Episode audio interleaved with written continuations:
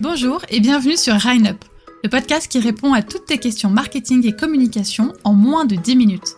Je suis Sophie et je te partage des actions concrètes à mettre en place dès maintenant dans ton business. C'est parti pour l'épisode du jour. La force du collaboratif. J'ai beau travailler dans les réseaux sociaux et valoriser les stratégies digitales, je ne crache pas pour autant sur les bonnes stratégies humaines et le bouche à oreille, bien au contraire. Je suis persuadée qu'une bonne recommandation a toujours plus d'impact qu'un bon post sur les réseaux sociaux. Le lien de confiance que tu partages avec la personne qui te recommande est la plupart du temps plus fort que l'impact que les réseaux peuvent avoir sur toi. Mais est-ce que c'est une raison pour abandonner les réseaux sociaux? Surtout pas. Déjà parce que je serai au chômage, et ça c'est pas chouette du tout. Et euh, plus sérieusement, la communication te permettra toujours de toucher plus de personnes à la fois, et surtout dans des cercles où tu n'aurais peut-être pas pu être intégré. Mais alors est-ce que le collaboratif est possible sur les réseaux sociaux? Totalement. Et j'aimerais vraiment que tu vois les réseaux sociaux comme une extension de la réalité. Évidemment, on peut mentir et montrer que ce qu'on veut, mais au final, dans la vraie vie, est-ce que ce ne serait pas vraiment pareil? À qui ça n'est jamais arrivé de répondre génial à quelqu'un qui nous demandait comment se comporte notre business, alors que la réalité est tout autre? Eh bien, il est possible de mentir dans la vraie vie, de porter un masque, de travailler son discours, comme il est possible de le faire sur les réseaux sociaux. Mais revenons-en au collaboratif. Ne vois pas les abonnés et les abonnements comme des chiffres, mais comme de réelles personnes avec qui tu peux potentiellement travailler. Le bouche à oreille fonctionne aussi avec les réseaux sociaux. Aujourd'hui, je travaille régulièrement avec des personnes que j'ai découvertes sur les réseaux. Des Toulousaines qui, comme moi, travaillaient dans le même secteur d'activité et avec qui on avait commencé à échanger sur Instagram. Être dans la même ville et travaillant dans le même domaine avait suffi pour qu'on s'envoie un message en disant Hé, hey, il faut qu'on se rencontre Et deux ans après, nous travaillons régulièrement sur des projets professionnels en commun. Mais alors comment tirer parti du collaboratif sur les réseaux sociaux et dans ta communication? Déjà le plus simple, parce que j'en ai parlé juste avant, c'est de créer de vraies relations.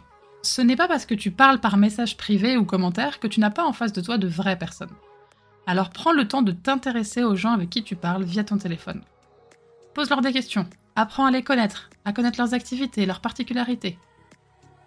Une chose que je fais souvent, c'est que lorsqu'une personne me dit quelque chose d'important pour elle par message, je me le note et je prends des nouvelles. Tu me dis que tu vas reprendre ta com dans deux semaines? Tu peux être sûr que je vais t'envoyer un message pour m'en assurer. Tu me dis que tu cherches une illustratrice dans le milieu de la jeunesse Si j'en trouve une, je te la conseillerai par message. Et même pour des choses plus privées, si je sais que tu es en plein déménagement, j'essaierai de savoir comment ça s'est passé. Évidemment, c'est un travail qui demande beaucoup de temps et d'engagement.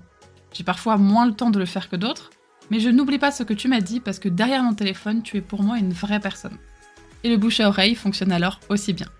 Petit tips pour toi. Si comme moi tu as la mémoire d'une petite cuillère, on n'est pas tous parfaits, note tout. Fais-toi un tableau où tu notes les noms des personnes avec qui tu parles euh, ou avec qui tu as tendance à interagir régulièrement. Note leur pseudo et note ce qu'ils te disent. Quitte à te mettre un rappel. Je te dis pas de faire un compte rendu dès que tu as fait un message privé à quelqu'un, mais en tout cas de noter les informations importantes dont tu vas devoir te rappeler plus tard. Bref, tout ça pour te dire, les réseaux ne t'empêchent pas de créer de réelles relations. Le deuxième conseil, qui fonctionne très bien si tu échanges avec des personnes dans le même domaine que toi, ou si vos cibles se ressemblent, c'est de créer du contenu à plusieurs et de partager vos communautés. L'exemple que je prends souvent est celui de mon ami Marion, expert, expert comptable au cabinet L. On ne travaille clairement pas dans le même domaine. Mais ensemble, on a décidé de faire un live sur la manière d'augmenter son chiffre d'affaires grâce aux réseaux sociaux. Nos cibles, elles ont les mêmes difficultés. Ce sont des entrepreneurs qui doivent communiquer et augmenter leur chiffre d'affaires. Donc ensemble, on a fait un live pour répondre à ces problématiques. De créer du contenu ensemble nous a permis de créer du lien au sein de communauté. Les entrepreneurs qui suivaient Marion ou alors pu me découvrir et inversement. Là, nous avons donc créé le contenu ensemble et en même temps. Mais il est aussi possible de créer du contenu pour l'autre, tout en précisant qu'il l'a écrit.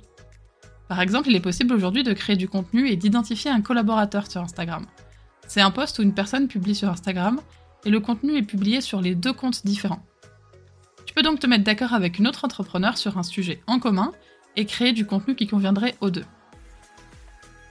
En plus de toucher les deux communautés, ça permettrait à l'une des deux personnes de gagner du temps parce que le contenu serait créé par l'autre. Il suffit, il suffit juste d'échanger la fois suivante. Sinon, il existe depuis longtemps la même chose sur les blogs et avec les articles invités. Tu proposes à quelqu'un de créer un article pour ton blog où elle peut partager son expertise et où évidemment le contenu redirigera vers son site web et ses offres. Et l'inverse est donc possible. Tu écris un article pour quelqu'un d'autre, tout en mentionnant ton activité et en faisant un lien vers ton site.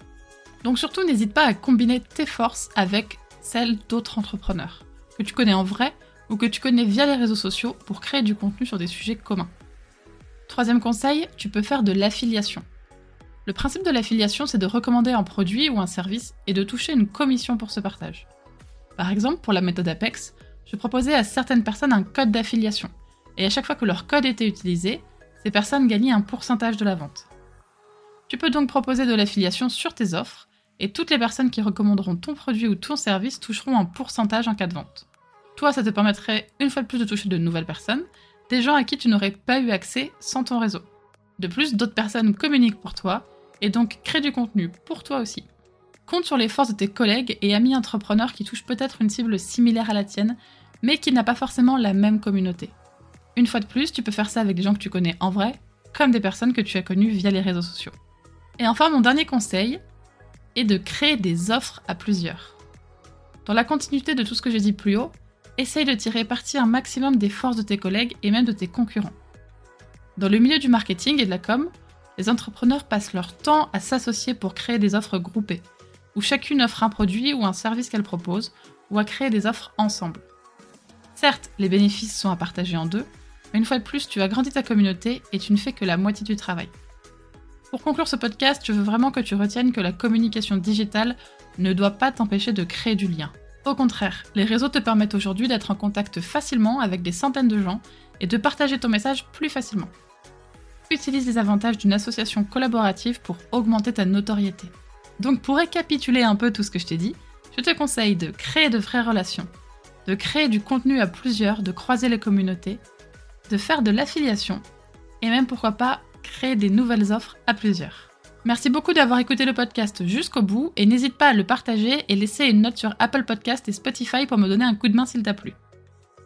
Tu as une question à proposer pour un prochain épisode? Pose-la moi en commentaire ou via mes réseaux sociaux que tu trouveras dans la description.